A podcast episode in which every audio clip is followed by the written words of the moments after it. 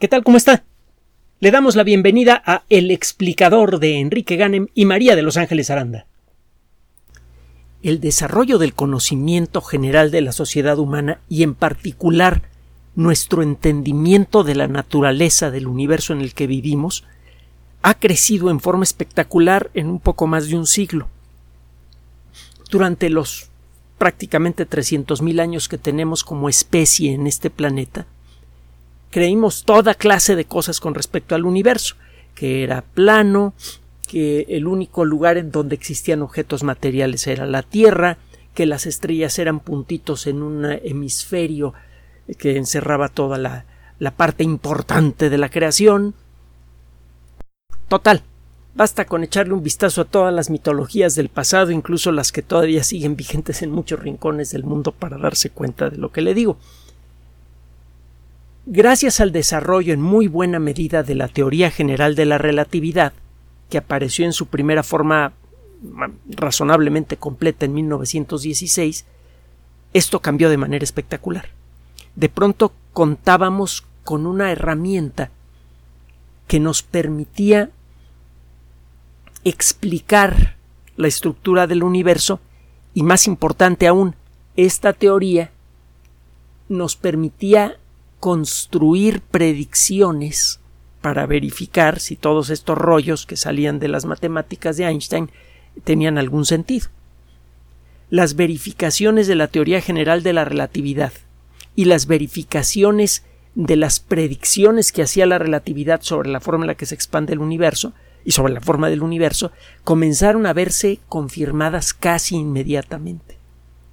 Al poco tiempo de aparecer la teoría general de la relatividad, Edwin Hubble anunció eh, el descubrimiento de la expansión general del universo, con un trabajo que duró bastantes años y que involucró la observación de miles y miles de galaxias y de grupos de galaxias, etcétera, etcétera. Mm, otras predicciones de la teoría general de la relatividad en relación a la estructura y eh, forma del universo y a su evolución se fueron eh, confirmando una por una en las décadas siguientes. La última que quedaba bueno, hubo un caso espectacular en la década de los sesentas cuando todavía existían muchas dudas con respecto a si el universo era eterno o no, si había tenido un origen. Ya sabe, si la teoría de la relatividad tenía mucho apoyo, pero eso no es suficiente para la ciencia. Se necesitan eh, todo conocimiento debe ser tratado siempre como perfectible. Así que incluso la teoría mejor establecida en la mente de un científico admite eh, críticas y admite en un momento dado evidencia que pueda ir en su contra. Eh, al final de cuentas lo que le interesa al científico es conocer la verdad. Y si eso involucra destruir una teoría muy bien construida y que parecía que lo explicaba todo, mejor.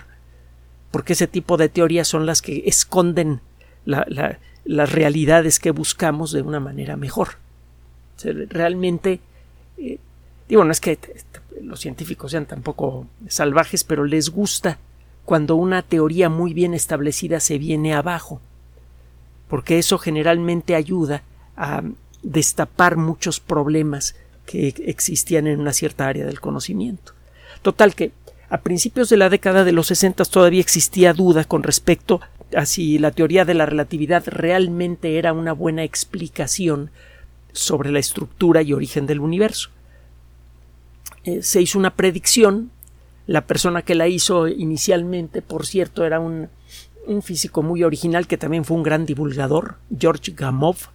Su eh, apellido se escribe con V al final, Gamow.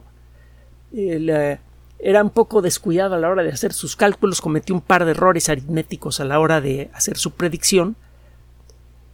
Esa predicción luego fue corregida por otras personas y la predicción corregida fue la que ganó el premio Nobel. A Gamow no le importó mucho, ya, ya había perdido otro premio Nobel cuando predijo que el ADN tendría forma, la forma que ahora sabemos que tiene. Pero la realidad es que como que no le interesaba mucho eso. Le gustaba más irse de parranda con sus colegas físicos cuando había un simposio.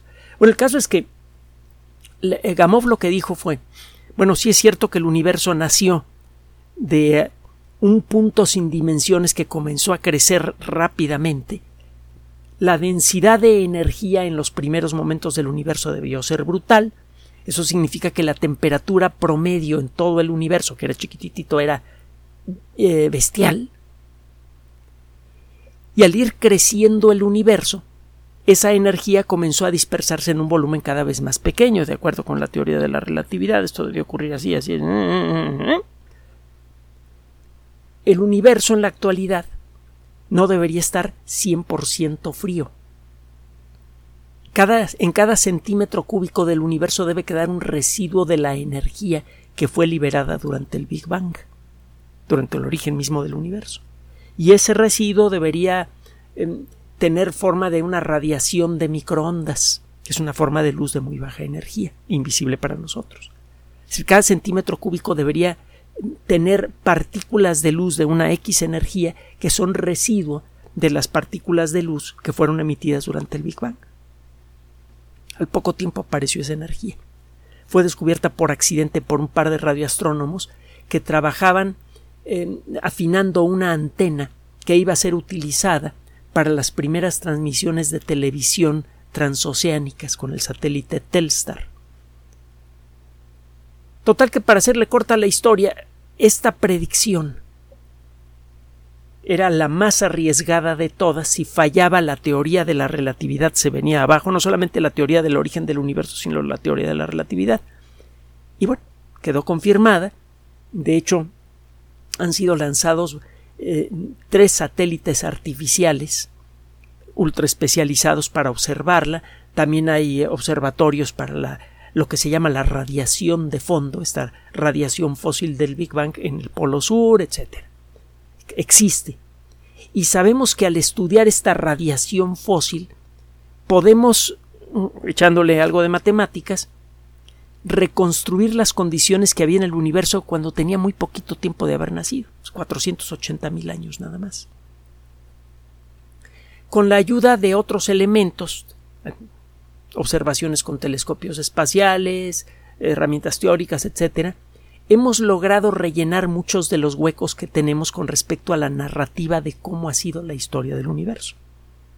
Gracias a, los aceleradores de partículas que pueden reconstruir el ambiente denso en energía que existía poco tiempo después del Big Bang, podemos reproducir mini Big Bangs en aparatos como el LHC, el Gran Colisionador de Hadrones, del CERN, o el RHIC, el colisionador de iones relativistas que se encuentra en los Estados Unidos, otro gran acelerador de partículas. Mucho más chiquito que el CERN, pero que tiene sus peculiaridades muy interesantes. El caso es que en ambos ambientes usted puede reproducir las condiciones que había cuando el universo era muy chiquito y la energía estaba muy concentrada.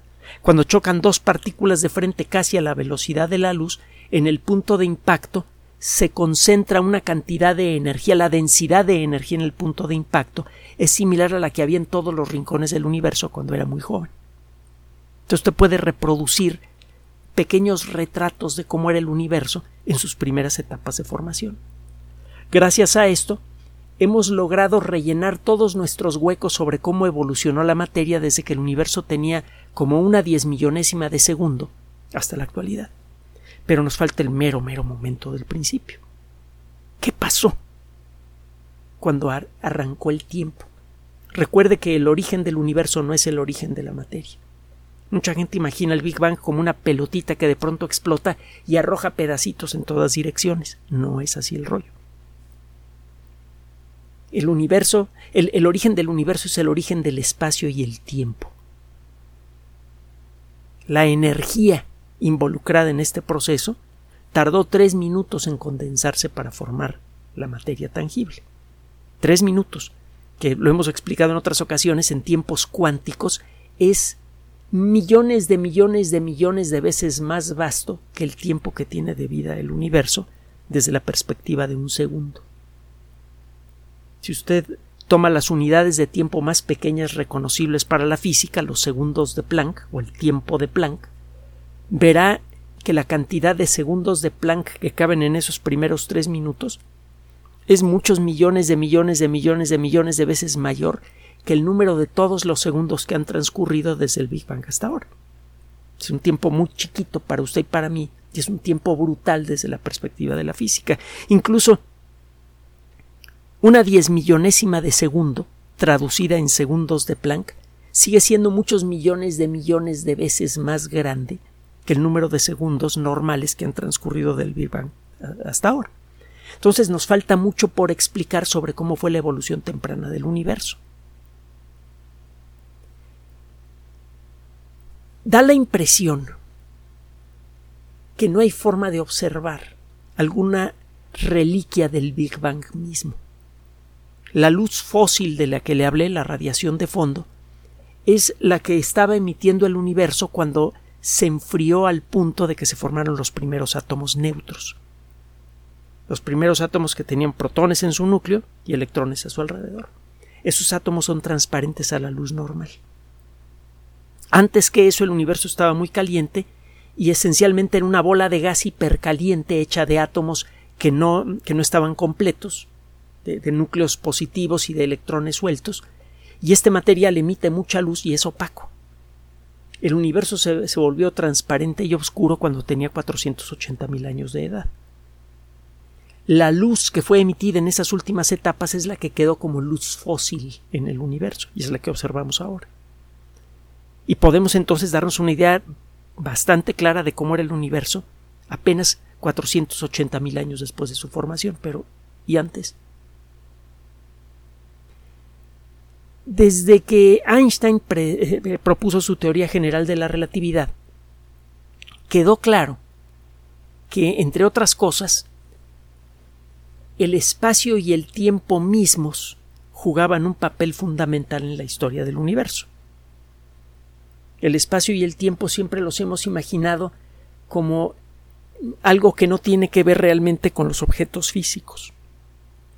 Los objetos físicos existen en el espacio a través del tiempo, pero nada más. No pensamos en el espacio y el tiempo como cosas que en principio podríamos agarrar y echarnos en la bolsa. Y la teoría de la relatividad sí, en cierta medida.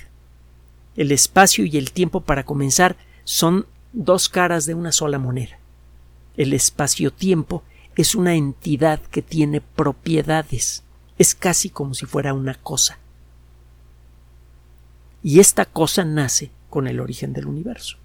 Ahora esta cosa tiene unas ciertas reglas que son descritas por la teoría general de la relatividad. Por ejemplo, si usted genera o sacude una gran cantidad de energía muy concentrada en un lugar, la gelatina del espacio-tiempo se sacude con violencia podemos imaginarnos que todos los objetos que hay en el universo como esta taza están embebidos en una especie de gelatina invisible para nosotros, que está hecha de espacio y de tiempo.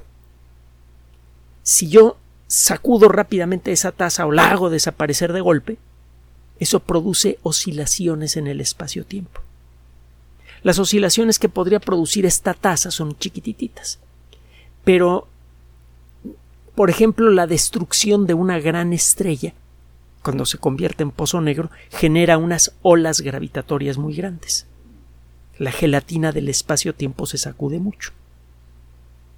Incluso estas sacudidas son escandalosamente difíciles de observar, pero gracias al desarrollo de los observatorios de ondas gravitatorias, de los que hemos hablado en otras ocasiones y que ya le valieron un premio Nobel a sus uh, diseñadores, ya podemos ver las ondas gravitatorias más intensas las que son producidas, por ejemplo, cuando dos pozos negros gigantescos se encuentran de frente. Es un fenómeno archibrutal. Cosas más pequeñas no las podemos ver todavía.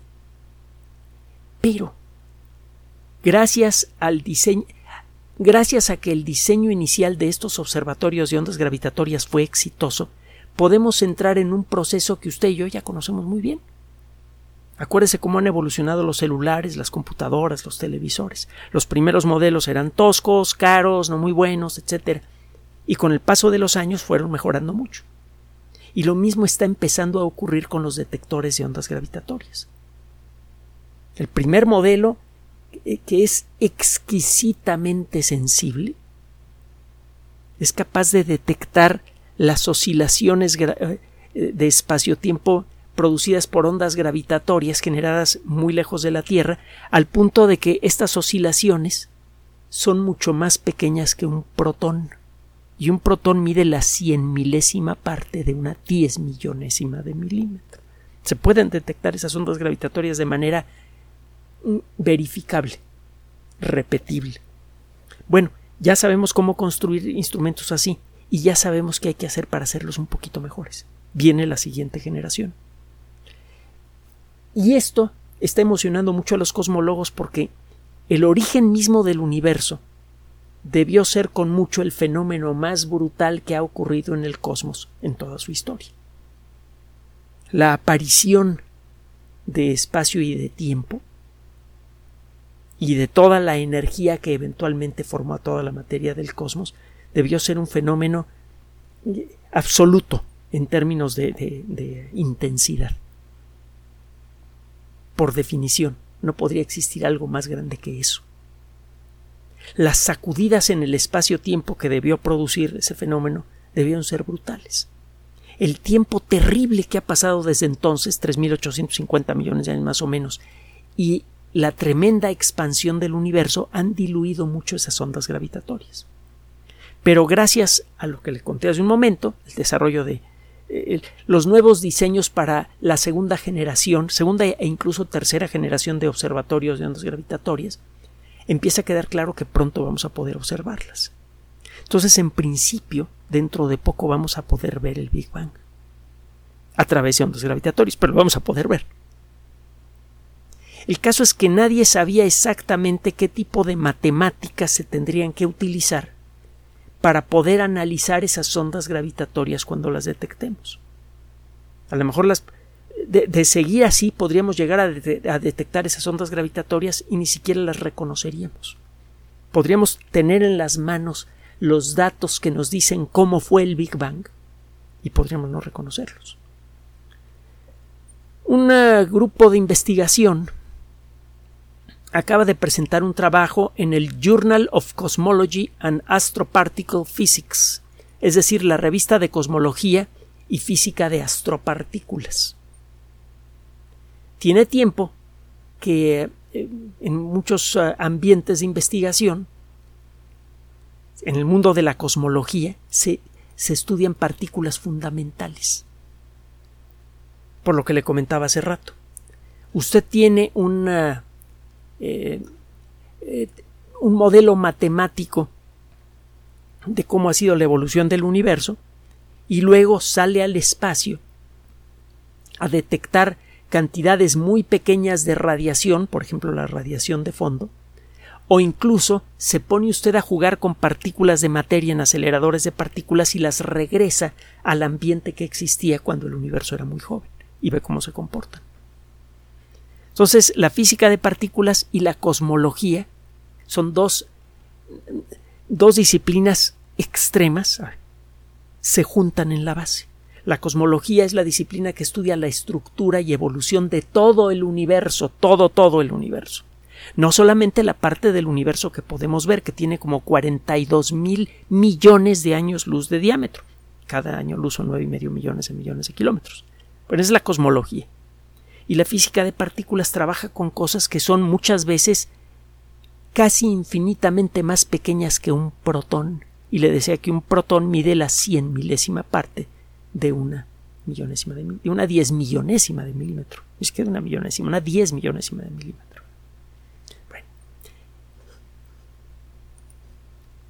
Pues bien, a este grupo de investigación se le ocurrió una idea inesperada y que ha resultado ser genial. Es necesario crear un modelo matemático que describa cómo se propagan olas de espacio-tiempo por un material muy denso. Justo cuando estaban haciendo el universo, toda la energía que eventualmente formaría toda la materia del universo, a toda la luz, a todas las cosas del cosmos, estaba contenida en un volumen casi infinitamente más pequeño que el punto de una I. La densidad de energía era brutal nadie encontraba la manera matemática de describir cómo las ondas gravitatorias producidas en ese momento se podrían propagar a través de ese ultramicrouniverso. Este grupo de investigación tenía tiempo trabajando con fusión nuclear. ¿Se acuerda usted de la fusión nuclear? Esta técnica que hace que usted calienta átomos de hidrógeno, por ejemplo, a una temperatura tremenda de muchos millones de grados centígrados, el gas resultante lo comprime usted hasta que los átomos empiezan a chocar unos con otros y empiezan a formar átomos de helio y eso libera una cantidad vastísima de energía. La idea es crear reactores que generen una cantidad casi inagotable de energía con un combustible que está por todos lados, el hidrógeno todo el mundo lo tiene, el 90% de los átomos del universo son de hidrógeno, así que no habría nada de que alguien acapara el combustible de un reactor nuclear como pasa con el petróleo, eh, no producen prácticamente radioactividad, etcétera, etcétera, etcétera. Son ideales los reactores de fusión en papel. El caso es que hay muchos problemas para iniciar la fusión nuclear y uno de los problemas es la forma en la que se dispersa la energía calorífica en estas burbujas de gas ultracaliente en donde se pretende realizar el proceso de fusión. Utilizando esas matemáticas que han desarrollado varios equipos de investigación, incluyendo este que es de la Universidad de Princeton, ha sido posible diseñar mejores modelos de cómo se propaga lo que sea, por ejemplo, la energía en un tubo de gas. Y ese mismo modelo matemático resulta que es ideal para describir cómo se propagaron las primeras ondas gravitatorias justo en el momento del Big Bang. Esto a su vez permite hacer modelos matemáticos que describan cómo se han ido dispersando estas ondas gravitatorias en todo el universo.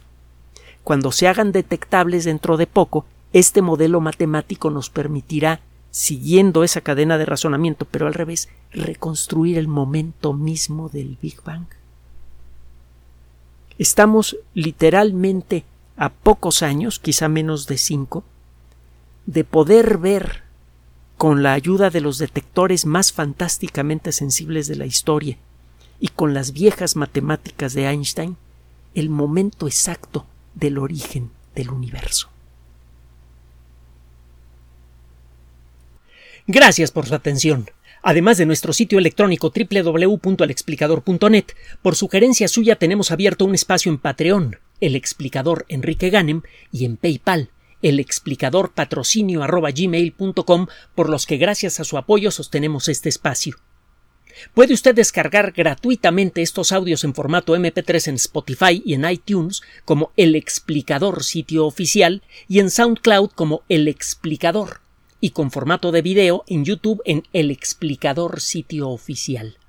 Recuerde nuestras redes sociales de siempre, Twitter Enrique-Ganem y en Facebook Enrique Ganem sitio oficial, El Explicador y los grupos que usted ya conoce. Finalmente, el explicador siempre somos María de Los Ángeles Aranda y Enrique Ganem. Gracias.